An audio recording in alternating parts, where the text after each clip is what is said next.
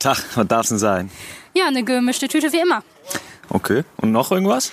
Äh, ja, unseren Gast für die nächste Podcast-Folge. Ah, das ist ja super. Kriegen wir hin.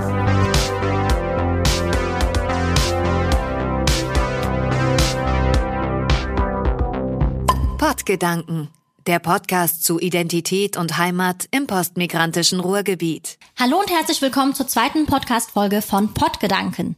Wir sind hier in Dortmund in der Nordstadt an der Ecke Schlegelbornstraße. Hier steht nämlich das Junkyard. Mit wir meine ich Safier und Joyce. Wir sind äh, hier in einer Kulturlocation, das ist äh, das Junkyard. Ähm, das macht so Konzerte mit Rappern und äh, zum Beispiel Trettmann, Hip-Hop, Elektro-Trio, Deichkind. Wir haben gerade auch schon, wir sind reingekommen, haben so ganz viele Reifen und äh, so Wellblecher gesehen. Das sieht richtig cool aus. Ja, wie der Name es ja schon sagt, sind wir eigentlich hier auf einem alten Schrottplatz. Und das wurde jetzt zu einem angesagten Konzertgelände gewandelt. Und mit dabei ist heute DJ Raffi. Hi. Hi. Uh, hi. Danke, dass ich da sein darf. Danke, dass wir zu deiner Arbeit kommen konnten. Ach, ja. Genau. Äh, genau, wir haben ähm, auch hier was äh, zu trinken, ordentlich. Und willst du direkt weitermachen? Wir haben schon mega viele Fragen an dich. Mhm. Und zwar haben wir uns so ein bisschen schlau gemacht, aber sind auch gefasst natürlich, was du denn heute erzählen wirst und haben eine Menge Fragen an dich. Wir mhm. fangen mal so direkt an und zwar mit einigen Hard Facts about you. Das Pottgedanken Freundebuch. Ähm, wie ist dein Name? Äh, Raphael Sidik. Und dein Name rückwärts? Boah, das kriege ich nicht hin. also, DJ Raffi ist ja schon ein bisschen einfacher, ne? Ifa, oder? Ja, ja. Was bedeutet denn eigentlich dein Name? Äh, mein bürgerlicher Name oder mein? Dein bürgerlicher Name. Also Raphael. Äh, Raphael ist ja ein hebräischer Name aus der Bibel. Ähm, den hat sich meine Mama ausgesucht für mich. Und äh, mein Nachname bedeutet auf Arabisch eigentlich nur Freund. Oh, ja. Okay, das hat eine schöne Bedeutung. Coole, ja, finde ich ja. auch, genau. Ähm, würdest du denn gerne anders heißen? Oder irgendwie Nö. einen anderen Namen haben? Nö. Okay. Als Kind wollte ich, glaube ich, schon mal anders heißen, aber mhm. mittlerweile habe ich mich damit abgefunden und ich bin eigentlich auch recht zufrieden. Dein Alter? Äh, ich bin 33 Jahre alt. Sternzeichen? Steinbock. Wie Jesus. Geil. Okay, cool. Ja, das war jetzt gerade so unsere äh, Steckbrief, äh, Steckbrief-Rubrik. Ich würde sagen, wir stoßen an auf diesen Podcast. Gerne. Hey. Yeah. cool. Also ich trinke grünen Tee mit Ingwer. Was habe ich hier? Ich habe hier schwarzer Tee mit Zitrone und biologisch angebaut. Von Charity. Yeah. Ja, ein bisschen Werbung. ein bisschen Werbung. Ja, für Charity ist das in Ordnung, ein bisschen Werbung zu machen. Ja. Und, und wir haben hier auch noch äh, ein bisschen was Süßes. Raschelt ja schon mal ganz gut. So, nimm dir doch gerne hier, nimm dir gerne was von den Schokobons von Vielen unserer Dank. Tüte. Danke. ja, auch was. Das äh, Junkyard macht ja äh, voll viele Konzerte so mit mhm. großen Namen, wie, ich, äh, wie wir gerade auch schon gesagt haben. Es ist eine so wichtige Kulturstätte auch hier im Ruhrgebiet. Kannst du uns erzählen, so wie bist du eigentlich so zum Junkyard gekommen? Also was ist so die Geschichte dahinter? Ähm, äh, wir machen ähm, viele Konzerte auch mit äh, großen KünstlerInnen, ähm, national und international. Aber äh, viel wichtiger finde ich, dass wir hier ja nicht nur die ganz großen, die er aufgezählt hat, irgendwie hier unterbringen, sondern eher für gewisse Subgenres ähm, eine Bühne schaffen. Also sprich für ähm, Szene-affine Leute, ja, alles, was sich so ein bisschen abseits vom Mainstream abspielt. Um, ähm, und dafür gibt's nicht so viele Bühnen in Deutschland, besonders nicht im Ruhrgebiet. Und um, ähm, genau das ist mir auch wichtig, das nochmal hervorzuheben, neben den großen Namen natürlich, mhm. auf die wir auch stolz sind und die ihr gerade genannt habt. Äh, ich bin zum Junkyard gekommen. Ich, ich bin schon lange in der Veranstaltungsbranche unterwegs als Veranstalter und DJ. Dann bin ich immer mit meinem jetzigen Kompagnon hier auf den damaligen noch Schrottplatz gekommen, um Autos zu reparieren und dann haben wir uns hier mal umgeguckt und ja, kam dann mit dem ähm, vorherigen Betreiber ins Gespräch, äh, ja, darüber, was wir so machen. Und ähm, der kam dann mit der Idee um die Ecke, hier vielleicht mal eine Party zu machen und äh, Ja, es war anfangs noch sehr schwer vorstellbar, weil hier alles noch voll Autowracks stand und so weiter. Aber nun gut, ähm, dann haben wir es einfach gesagt, okay, das ist eigentlich eine geile Location, eine super Off-Location und haben hier mal so ein, zwei ähm, undergroundige, nicht zu Anfangs nicht ganz legale äh, Raves gemacht. Äh, ähm, das gehört dazu. Und äh, dann auch mit einer Ausnahmegenehmigung das erste Junkyard Open Air seiner Zeit mit ähm, der hiesigen Skate-Szene und äh, Stoner Rock Bands. Und das hat ähm, ja, das hat, hat so ein gutes oder positives Feedback äh, uns oder hat uns erreicht nach der Veranstaltung, dass wir gedacht haben, okay, müssen wir eigentlich am Ball bleiben und dann kam so eins zum anderen. Also es ist so, ne, das ist dann auch, also das ist dann am Ende doch deutlich größer geworden, als ich erwartet hatte. Und, mhm. war, und das war dann im Jahr 2016?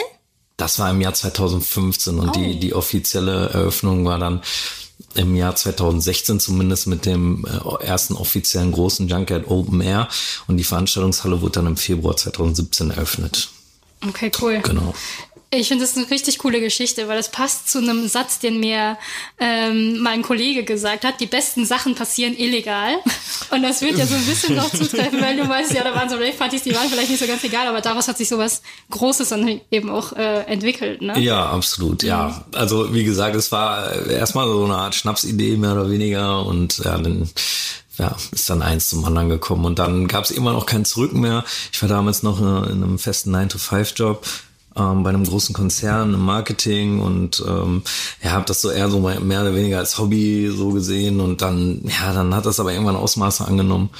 Dann stand die Entscheidung auch recht schnell fest, dass ich das hier zumindest versuche, zu meinem neuen Job zu machen und mhm. zu meinem einzigen Job auch und ja. Mhm. Ähm, auf der Homepage von Junkyard steht ja, dass ihr eigentlich so einen Ort erschaffen wolltet oder erschaffen habt, mhm. wo es ja relativ gutes Essen gibt, wo man halt ähm, gute Freunde treffen kann, Musik hören kann, aber auch wo es halt viel Raum für Kunst gibt. Wie habt ihr das denn geschafft? Ja gut, ähm, wir haben super viele Freiflächen hier gehabt und hier muss man auch nicht wirklich drauf achten, ob man hier was ähm, kaputt macht oder ja, irgendwas beschmiert oder so, jetzt so im Volksmund gesagt. Und dementsprechend haben wir einfach ganz viele KünstlerInnen hier, vor allem aus Dortmund aus dem Ruhrgebiet, aber auch überregional eingeladen, hier ähm, unsere Wände zu gestalten oder ähm, hier die, die Artefakte, die wir hier so quasi vorgefunden haben, noch aus Schrottplatzzeiten irgendwie so umzufunktionieren, so Stichwort Upcycling und so weiter. Und ja, äh, ursprünglich war es auch mal so gedacht, dass es hier wirklich so ein totaler Freiraum wird, äh, wo irgendwie quasi jeder ein- und ausgehen kann und sich irgendwie mit einbringen kann. Und in gewissem Maße ist das auch so. Aber äh, durch die Professionalisierung jetzt der letzten Jahre ist es halt jetzt, also ist jetzt ist schon auch irgendwie ein pri privatwirtschaftliches Unternehmen am Ende des Tages und ähm, ja, da muss man so den Spagat ein bisschen schaffen, aber das ist halt super wichtig, äh, dass das hier ja, dass man hier quasi zumindest unsere MitarbeiterInnen und auch um Außenstehende sich hier quasi frei entfalten können in irgendeiner Form halt, ne? Man kann nicht jeder, hier kann nicht hier jetzt reinkommen, wie er Lust hat und dann irgendwas machen. So funktioniert das natürlich nicht, aber wir haben hier so Graffiti-Jams und, und so weiter, wo wir dann quasi die Flächen hier einfach zur Verfügung stellen, die Seekontainer, die Wände und so weiter, um, um, ja, um der Kultur ein ja, einen gewissen Freiraum zu ermöglichen, in dem sie sich dann quasi ausdrücken kann. Mhm. Ja, und ohne Vorgaben natürlich. Dann ist es ja auch nicht mehr mhm. authentisch. Ja, du bist ja so ähm, man kann, man sagen, dass du so der Kopf vom Junkyard bist? Ja, ich bin einer, einer der Köpfe. Einer der Köpfe. Mhm. Ähm, ähm, mein, meine Hauptfunktion ist hier, ich, da ich vorher halt schon so aus dieser Veranstalterecke kam und Konzerte und so weiter veranstaltet habe, äh, ja, mache ich hier große Teile des Programms. Also sprich, ich, ich äh, lade die, die Bands, die KünstlerInnen hier ein und plan das durch, auch mit Fremdveranstaltern. Natürlich ist jetzt nicht alles aus meiner Feder ähm, und auch mit äh, wunderbaren KollegInnen. Und das ist so eigentlich so meine Hauptaufgabe. Und ähm, ja, es ist mittlerweile auch ein recht großes Unternehmen. Es ist jetzt kein Riesenkonzern oder so, aber. Wie viele seid ihr im Team? Wir sind äh, sieben Festangestellte ähm, und ein Auszubildender. Genau, und da, da, da gibt es halt eine gewisse Aufgabenteilung und mein Schwerpunkt liegt halt in der Programmgestaltung. Genau. Und aber es gibt halt noch andere Köpfe, die in den anderen Bereichen, die da auch noch so anfallen, natürlich tätig sind. Also sprich, keine Ahnung, was, was man so machen muss, Rechnungswesen, ähm, Personal und so weiter. Also du als Kurator von Junkyard, erzähl uns doch mal, wie dein Alltag so abläuft. Also nimm uns doch mal mit in deinen Alltag und ähm, was machst du eigentlich am Tag? Ich habe das große Glück, äh, relativ vielfältige Alltage zu haben. Ähm, sprich, also meistens stehe ich morgens auf. So wie wir alle. ja, und äh, ich äh, versuche auch immer relativ früh aufzustehen. Und das heißt? Die, mein erster Wecker klingelt um sieben und wenn ich den nicht schaffe, weil ich vor den Abend vorher hier noch ähm, ja, was länger irgendwie auf dem Konzert oder keine Ahnung ähm, unterwegs war, dann dann habe ich noch so ein Backup um neun. Aber den der der der ist es dann wirklich und dann Oh, da liegen zwei Stunden zwischen. ja, das ist so, das ist so eine spontane Entscheidung. okay. Nee, und dann, äh, dann äh, stehe ich auf und mache mir einen schwarzen Tee. Ich trinke nämlich keinen Kaffee. Und dann. Wirst trotzdem wach? Bitte? Du wirst trotzdem wach? Ja, auf jeden Fall. Schwarzer Tee macht der wach. Und äh, dann, ja, dann, dann arbeite ich meistens so meine E-Mails durch als allererstes. Ähm, weil ich finde halt in den Morgenstunden ist man mega produktiv und das, was so dann irgendwie in dem Tag so angefallen ist, keine Ahnung, muss ja hier die Veranstaltung vorproduzieren, also sprich ähm, mit den Bands abstimmen, wann kommt ihr, was gibt's für ein Catering, wo schlaft ihr, welche Technik wird benötigt und so weiter. Und natürlich auch muss ich auch die Anfragen rausschicken an die Bands und äh, an die Agenturen. Genau, das mache ich dann so bis mittags und dann versuche ich regelmäßig Sport zu machen und dann meistens, ja, so am frühen Nachmittag äh, bin ich meistens schon wieder hier im Laden, weil wir fast jeden Tag, zumindest jetzt über die Sommermonate, fast jeden Tag Programme hatten. Und dann bin ich meistens auch hier vor Ort und kümmere mich hier auch um die Künstlergruppen, die hier so hinkommen. Und ja, das ist eigentlich so mein Ja. ein standardmäßiger Alltag. Was ist denn so die ähm, größte Herausforderung in deinem Job? Du, das ist, ja, was ist die größte Herausforderung? Ähm, Die größte Herausforderung ist natürlich, dem eigenen Anspruch gerecht zu werden, also sprich, äh, ein alternatives Kulturhaus zu sein und trotzdem irgendwo auch wirtschaftlich zu arbeiten, ohne den Verlockungen zu mainstreamig zu sein, zu widerstehen. Und da- also das ist halt irgendwie so ein Spagat, ne, den man machen muss. Also wir jetzt nicht so ein Ober-Sellout betreiben, es passiert hier und da mit Sicherheit auch mal. Aber dennoch, dass wir immer unserer Linie halt treu bleiben. Und also jetzt zumindest für mich bezogen, ich glaube für andere MitarbeiterInnen, hier gibt's ganz andere Herausforderungen natürlich, aber für mich ist das, glaube ich, so die größte Herausforderung, das Programm halt irgendwie so auszurichten, dass es immer noch ein, ein Junkyard-Programm ist, hinter dem man stehen kann. Ja. Was macht dir denn am meisten Spaß an deiner Arbeit? Ähm, am meisten Spaß macht mir eigentlich, weil es ja super projektbezogenes Arbeiten ist, ist es, wenn du von der Planung oder von der, von der Booking-Anfrage bis zum erfolgreichen Abend, wo die, die Band oder ja, die KünstlerInnen dann quasi hier sind, ähm, die Vorverkaufszahlen gut waren und man einen geilen Abend hatte und am Ende vielleicht auch ein Feierabendbier trinkt zusammen, dann schläft man sehr zufrieden ein. Ja, ich, ja. ähm, du hast ja gerade auch schon so, so gesagt, ja, es ist euch wichtig, dass ihr halt nicht nur so die Big Names hier bei euch im Junkyard habt, sondern auch wirklich so äh, Leute habt oder so ähm, Bands habt, die so mehr aus dem Underground kommen. Ähm, wie wichtig ist es dir, äh, im Junkyard auch ähm, so das Ruhrgebiet zu repräsentieren oder mit Bands das Ruhrgebiet äh, zu repräsentieren? Also äh, wir versuchen natürlich auch eine gewisse ähm, Quote an lokalen KünstlerInnen hier einzuladen. Das spielt auf jeden Fall auch eine Rolle. Da liegt jetzt aber, um ehrlich zu sein, nicht so das Hauptaugenmerk drauf, weil ich finde, natürlich, also wir hatten jetzt auch jetzt vor zwei Wochen oder so auch hier so einen lokalen Rapper aus Dortmund. Und das ist auch cool und das hat auch super seine Berechtigung, weil ich finde einfach so, ähm, das Ruhrgebiet ist ähm, ein weltoffener Ort und dementsprechend sollte hier auch so gut wie alles stattfinden und da sollte man sich nicht, also ich weiß nicht, sollte man sich, glaube ich, nicht so lokal auf so lokale Grenzen irgendwie zurückziehen. Ähm, und dementsprechend glaube ich, dass man über das Programm ähm, auch den, den Standort, das Ruhrgebiet gut repräsentieren kann, indem man hier einfach ähm, super viele internationale KünstlerInnen einlädt, ohne dass sie zwingend aus dem Ruhrgebiet kommen müssen. Ja. Und hier würde ich noch mal gerne einhaken. Wie empfinden denn Leute, die außerhalb des Ruhrgebiets hier ins Junkyard kommen? Wie empfinden die denn das Ruhrgebiet? Gibt es da denn vielleicht Rückmeldungen oder kriegst du das überhaupt mit? Ja, das Ruhrgebiet hat ja nicht den besten Ruf außerhalb vom Ruhrgebiet. Ähm, Gerade hier in der Nordstadt in Dortmund ist ja jetzt auch nochmal, ich sag mal, ein, wie soll man sagen, ein verschärfterer Blick aufs Ruhrgebiet vielleicht, der einen dann trifft. Ähm, ich glaube, das Ruhrgebiet hat, äh, da hat mit vielen Vorurteilen zu kämpfen. Ähm, zum, also die zum Teil mit Sicherheit auch in gewisser Weise eine Berechtigung haben, aber zum Teil auch überhaupt nicht.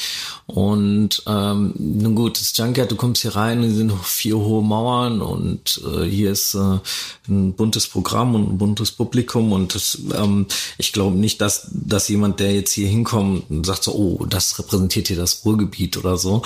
Ähm, und dementsprechend kriegen wir da jetzt gar nicht so viel zurückgespielt. Ne? Also ich glaube, ich kriege da mehr als Privatperson zurückgespielt, wenn ich mal nicht im Ruhrgebiet bin und sage, ich komme aus Dortmund oder aus dem Ruhrgebiet, dann. Äh, Was ja. kommt denn da so? Ja, das kennt ihr ja so, ne? Oh Gott, äh, hässlich, grau, äh, Multikulti, äh, Aber das ist ja positiv, ne? Also so diese Diversität oder halt die Ja, Vielfalt. absolut. Äh, ja, das, also für, für uns ist es positiv. Äh, Keine Ahnung, also der Blick so aufs Ruhrgebiet, aber weißt du, ich we- weiß auch nicht, wenn man sagt, man kommt aus Dortmund, dann, dann, dann kriegt man, glaube ich, ein anderes Feedback, als wenn man sagt, man kommt aus Bochum oder Essen. Also, so, weil Dortmund hat halt auch immer noch so, so diesen Nazi-Stadtruf wegen Rostfeld und so weiter. Und da, da unterhalte ich mich fast mehr darüber als über das Ruhrgebiet irgendwie. Ich Ja. Oder um die lokalen Kulturszenen, ne? Ja, was genau. es ja eigentlich Genau. so an jeder Ecke hier gibt und was ja eigentlich so diese Vielfalt überhaupt widerspiegelt. Genau. Ja, ich glaube, das Problem ist halt auch einfach, dass ähm, das Ruhrgebiet auch so ein bisschen zwischen anderen ähm, großen Städten in Deutschland so untergeht und irgendwie so ein bisschen vielleicht dadurch so in Vergessenheit gerät. Ne? Zwischen Düsseldorf, Köln, Ja. und Hamburg und Berlin. Ja, das Ruhrgebiet ist, also aus meiner Sicht funktioniert nicht so richtig als Einheit. Wir haben ja an sich kürzere Reisewege als, äh, weiß nicht, Berliner innerhalb von Berlin. Ähm, und trotzdem ist es trotzdem irgendwie noch so, dass die Bochumer Bochumer sind, die Dortmunder sind Dortmunder und so weiter. Und so natürlich gibt's dann auch immer wieder Reisende äh, äh, zu Veranstaltungen, jetzt, also jetzt mal in dem Kontext gesprochen. Aber es ist trotzdem, das ist also dieses, dieser Überbegriff Ruhrgebiet und dieser, äh, weiß ich nicht, dieser Stempel Metropolregion und so weiter, der funktioniert nicht ganz so, finde ich. Wenn dem so wäre, dann wäre es hier natürlich eins der größten also es ist eines der größten Ballungszentren, aber dann wäre es halt, ähm, dann könnte es locker konkurrieren, auch mit, mit Hamburg oder Berlin oder ähm, Köln, so, ne? Aber, aber das ist nicht so und das ist eigentlich schade. Es wäre wär schön, wenn es so wäre. Dann dann könnte man aus dem Ruhrgebiet oder aus dem Potenzial, was hier un unbestrittenermaßen ist, auch noch viel mehr rausholen. Ne? Und jetzt nicht nur ähm, auf, auf die Kulturszene ähm, beschränkt, sondern generell. Also, ne? wenn, wenn man quasi gleichermaßen als Essener und Dortmunder oder Bochumer oder wie auch immer ähm, die, die Angebote, die hier so hervorher äh, herrschen, dann quasi auch wahrnehmen würde und auch wahrnehmen könnte, ja, dann wäre es noch ein bisschen geiler. Ja, voll. Das können wir uns ja vielleicht für die Zukunft wünschen, für das Ruhrgebiet. Ja, ja, äh, ja super. Ich wäre mega offen dafür und würde mich mega freuen, aber so 100 Prozent funktioniert das nicht. Wenn wir so ein U-Bahn-Netz hätten oder so, ne, was, was, also wenn man nicht immer über den, den Zug nehmen müsste, sondern quasi So bessere mit- Vernetzung. So, ja, eine ne? bessere Vernetzung, die aber so unkomplizierter ist. So, wenn, wenn, wenn wenn ich jetzt in eine U-Bahn st- einsteigen würde in Essen und ich könnte irgendwie mit einmal umsteigen in der Dortmunder Nordstadt landen oder so und ähm, mit der U-Bahn zurück nach Bochum fahren oder so, ähm, das, das wäre geil. So, und ich glaube halt dadurch, dass es dann doch immer mal Bahnhof ist und dann immer Zug fahren und man doch noch mal umsteigen muss und ich glaube, dass das dann doch so eine irgendwie so eine Barriere ist für viele. Voll. Und äh, geht mir persönlich auch so. Und ich glaube, wenn es da so ein bisschen kleinteiliger vernetzt wäre, dass damit viel gewonnen werden könnte. So. Ja, auf jeden Fall.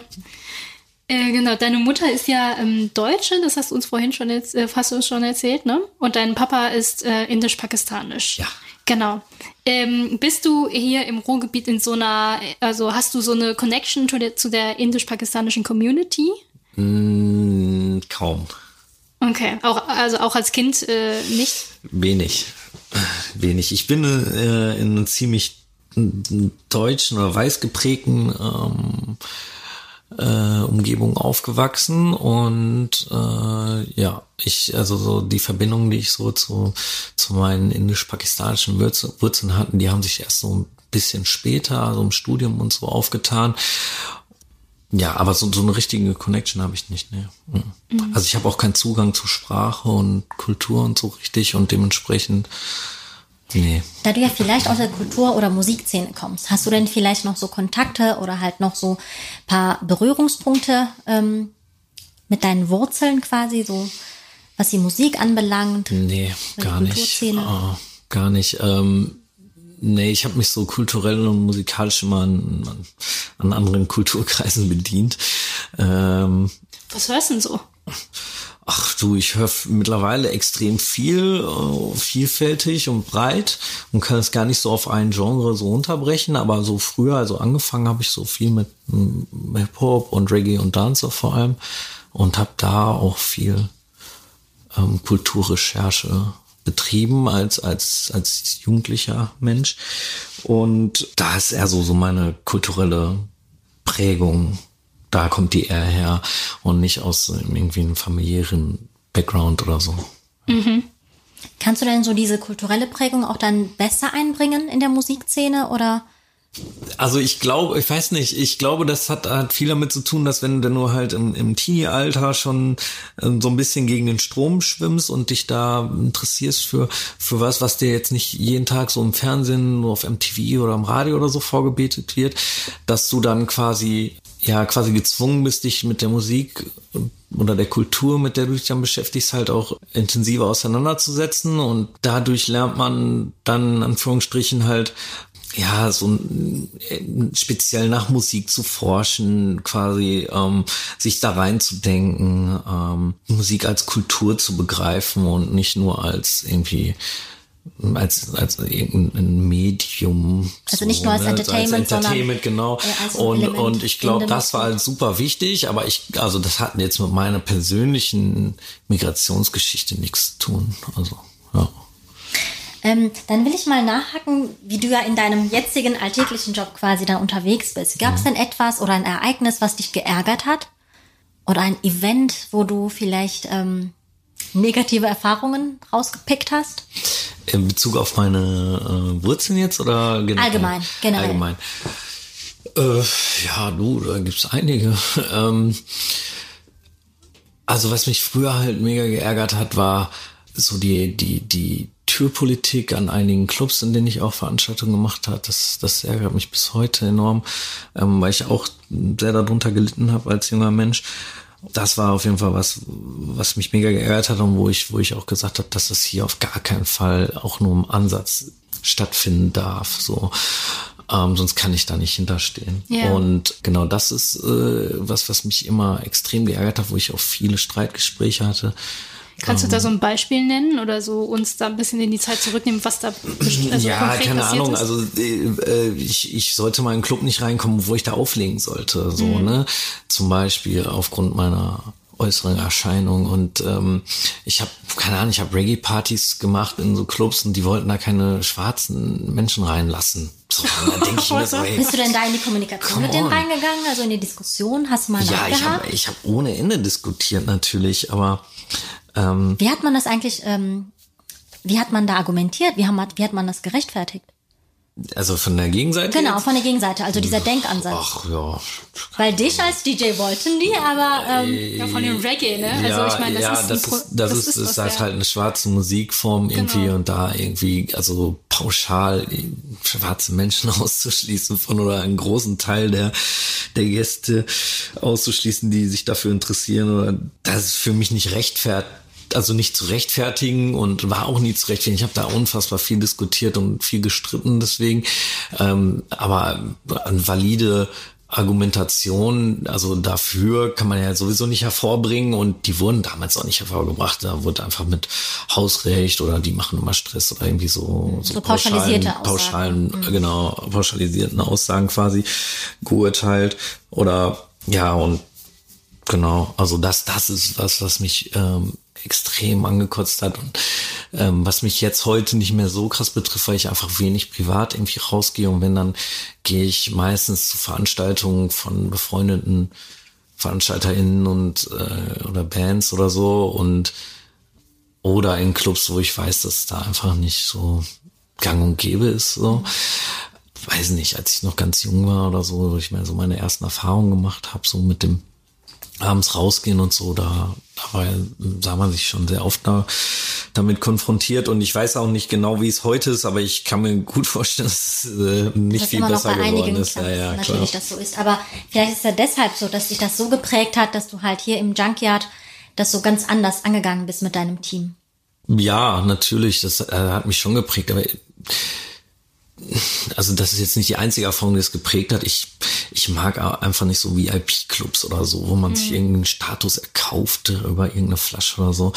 Das, das sind so Dinge, die ich für mich einfach schon immer abgelehnt habe und ähm, Genau, und also so Klassismus oder so ein Kram oder so, so ein Club, so come on irgendwie. Und äh, genau, das, das, das war mir halt mega wichtig, dass, dass das hier in keinster Form auch nur ähm, eine Rolle spielt oder so. Und das, das äh, hat zum Teil mit Sicherheit auch ähm, seine äh, Wurzeln in, in meinen persönlichen Erfahrungen oder Erfahrungen, die ich so von Freundinnen oder so zurückgespiegelt gekriegt habe. Ähm, genau, ja, also das, das wird schon Einfluss genommen haben. Mhm. Ähm, auch wenn du jetzt sagst, okay, du willst gar nicht hier so, so einen VIP-Club aufmachen, mhm. ähm, vielleicht ist diese Frage trotzdem so ein bisschen VIP bezogen, mhm. weil ich möchte dich fragen, wen du, also über welche Künstlerin oder welchen Künstler du dich am meisten gefreut hast in der letzten Zeit irgendwann, als die hier aufgetreten ist. Oder der aufgetreten ist. Boah, da gibt's ganz viele. Ähm, und es ist halt jetzt so schwierig. Wir haben jetzt seit Ende Juni hier so Corona-konform 85 Veranstaltungen gehabt ist halt super schwierig, da einen, einen oder eine rauszupicken jetzt. Aber ähm, wenn ich jetzt mal so zurückdenke, dann bin ich super stolz darauf, dass wir das erste Coffee-Konzert in Deutschland. Coffee! Äh, ja. oh mein Gott, ich liebe die. Ja, ähm, vielleicht ja. so kurz zur Einordnung. Coffee ist die Reggae-Künstlerin unserer Zeit. Ähm, die erste Reggae-Künstlerin, die ein äh, Oscar, also Reggae-Künstlerin, die einen äh, Oscar, sage ich schon, einen Grammy, Grammy Award gewonnen hat. Und ich glaube sogar die jüngste. Die ne? jüngste auch. Cool. Und sie war hier? 18. Ja, als sie hier gespielt hat, war sie, glaube ich, gerade 19 oder 18, weiß ich gar nicht mehr genau. Und ähm, ja, also die, die wäre jetzt auch viel zu groß hier, ne? Das da damals, als sie so die ersten Auftritte so auf Jamaika so auf YouTube entdeckt haben, habe ich gesagt, boah, das ist geil, mhm. ähm, das wird was und ähm, nur darum, darum bemüht quasi, äh, dass sie hier äh, auf ihrer ersten Europatournee dann auch irgendwie halt macht. Und dann hat es geklappt und dann, ähm, das war obergeil. Und äh, ja. Obergeil ist das perfekte Wort ja, dafür. Ja, also, Obergeil, das, das nichts übertrifft Obergeil. ist, ist auch so und äh, bin ich auch ähm, sehr stolz drauf. Und äh, ich glaube, die hat auch eine, eine glorreiche Zukunft ähm, vor sich und steht auch dafür für so den allgemeinen Trend so in der Musikszene. Also, dass alles ein bisschen weiblicher wird und jünger wird. Und äh, das finde ich ist ein, ein sehr positiver Trend, den ich gerne unterstütze. Und dementsprechend, ähm, ja, das, das wäre was. Oder ähm, gefreut habe ich mich auch über, über Trettmann. Ähm, der hat hier an seinem Album-Release-Tag hat er hier in Open Air gespielt und ist auch ein guter Freund. Und ähm, ja, der ist auch viel zu groß eigentlich für den Laden, ist trotzdem immer mhm. gekommen. Und äh, äh, genau, da, da über solche Dinge, die, die stechen dann heraus, klar. Ja. Auf die Projekte kann man ja ruhig schon stolz sein. ich auch. Ja, schon klar, aber ja, natürlich kann man da stolz. Ich bin auch stolz darauf, natürlich, mhm. aber. Ja. Ähm, was sind denn deine nächsten Projekte, wenn du uns so vielleicht ein bisschen Spoiler geben könntest? Jetzt neigt sich hier unsere Sommerbühne dem Ende zu. Wir spielen jetzt noch zwei Shows heute morgen und dann ähm, dann geht's äh, bald auch wieder in die Halle. Das ist ja jetzt bald wieder möglich, zumindest unter den Vorgaben, die die Corona-Schutzverordnung vorgibt. Und ähm, genau da muss man sich jetzt das nächste Projekt wird sein halt, dass wir ähm, ja, uns jetzt wieder auf die Füße stellen, ja, nach, nach der Pandemie und zusehen, dass wir jetzt auch dass das Programm nochmal anreichern, weil es ist halt auch super viel weggebrochen und schon verschoben worden aus dem Oktober und November und Dezember ins nächste Jahr rein. Und da muss man jetzt gucken, dass wir da jetzt ähm, dass wir da jetzt ein, ein schönes, vielseitiges, diverses Programm irgendwie basteln, das ist so jetzt so das kurzfristige Projekt und äh, mittelfristig und langfristig ähm, möchten wir natürlich den Standort hier noch ausbauen und noch viele ähm, tolle KünstlerInnen national wie international hier hinholen. Und ja. So, und ähm, dann kommen wir mal zu einer ähm, sehr interessanten Frage, nämlich der Utopie. Was würdest du dir denn wünschen in den nächsten fünf Jahren quasi für das Ruhrgebiet? Also was sollte passieren oder wie würdest du das Ruhrgebiet quasi in den nächsten fünf Jahren dir vorstellen? Ähm, ja, also da habe ich ja gerade schon was zu gesagt. Das, das wäre auf jeden Fall geil, wenn wir hier so ein bisschen die, die Mobilitätsbarrieren ein bisschen mhm. beseitigen können. Ich also meine, mehr wir, Barrierefreiheit? So, wir sitzen zwar hier auf dem Hohen Ross verglichen jetzt mit, mit der Landbevölkerung, aber dennoch wird das, glaube ich, hier mega viel ähm, zu beitragen, dann würde ich mir auf jeden Fall wünschen, dass wir so in den, in den ähm, Stadtteilen noch eine größere Durchmischung kriegen, irgendwie, ähm, dass die Stigmatisierung so gewisser Stadtteile oder auch ganzer Städte so ein bisschen, äh, was heißt ein bisschen, dass die ähm, zurückgeht, weil das ist schon enorm hier im Ruhrgebiet, finde ich. So, also es gibt ja so, weiß nicht, Marxloh, Nordstadt, äh, ne? So, das ja. sind so immer so, so mhm. Schlagwörter irgendwie, ne, die so Deutschland, oh, no go areas und so ein Unsinn. Und also ähm, Vorurteile und klischeehafte ja, Aussagen getätigt. Genau, und da, da würde ich mir wünschen, dass wir da einfach, dass, dass wir vielleicht so, so, so ein bisschen dem Berliner Vorbild folgen.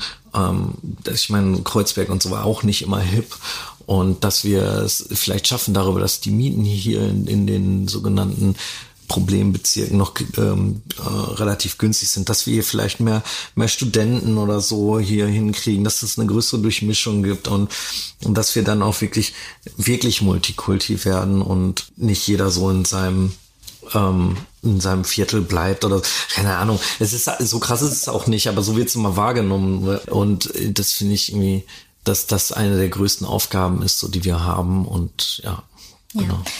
Danke, Rafi. Vielen Dank, dass du mit uns heute geredet hast und über das Ruhrgebiet, was es halt für dich bedeutet, die Geschichten rund um deinen Junkyard. Und ähm, wir haben uns mega gefreut, hier bei deiner Arbeit dabei zu sein und natürlich viel mehr vom Junkyard und deren nächsten Projekte so ein bisschen mitzubekommen. Ähm, wenn ihr Lob, Anregungen, Kritik habt, dann schreibt uns auf Instagram, sucht nach Podgedanken oder schreibt uns gerne eine E-Mail. Genau, aber bevor wir dich jetzt ganz verabschieden, gibt es jetzt noch dieses äh, oh. ja. das wir vorbereitet haben. Oh Gott. Genau. Ein besonderes Wort. Genau. Das äh, hat uns äh, die redaktionelle Leitung für die heutige Folge vorbereitet, also Abena. Ähm, wir gucken mal rein. Das Podgedanken Podquiz. Okay, also ist es so ein bisschen so, so ein Wortquiz, ne? Also Ruhrpott äh, Wortquiz. Was ist äh, ein Zachel? Oh, muss ich passen, weiß ich nicht. Okay, ich weiß nicht. Ein Wort des Ruhrdeutschen. Oh Gott. Das weiß ich Zachel, nicht. Das hört sich an wie Ziegel und Kachel. So eine Mischung aus Ziegel und Kachel, vielleicht ist es das. Ähm, Was ist denn die Auflösung? Löst es noch auf, genau. Ja, okay, ich löse es noch auf, ja. Äh, habt ihr keine Vermutung? Nein. Äh, Ziegel und Kachel hört sich gut an. okay. Okay, okay. Ich, ich äh, decke die Antwort auf. Moment. Ein Messer. Okay, das hätte ich jetzt ein nicht Messer. gedacht. Ein Zachel ist ein Messer. Äh, Kehrlechter Zachel außer Hand. Kerlechter Zachel außer Hand. Also, also legt, die, legt das Messer aus der Hand, praktisch. Okay, alles klar. Aber so haben wir wieder was Neues gelernt. Ja, Genau. man lernt nie aus. Man lernt nie aus, Genau. genau.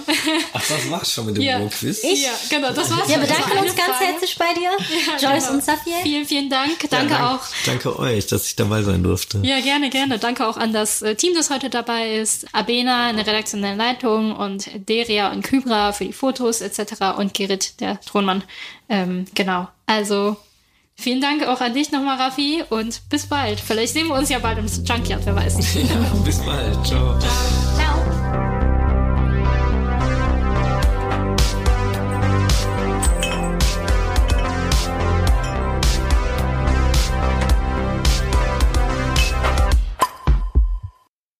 An dieser Folge haben mitgewirkt im Schnitt Gerrit Höller, in der Produktion und Redaktion Deria Soytut, Kybra Laik, Abena Apia, Safia Ulufer und Joyce Lee. Dieser Podcast ist entstanden aus dem Projekt Mentoring Erdruhrgebiet der neuen deutschen MedienmacherInnen. Das Projekt wird von der Staatskanzlei NRW gefördert.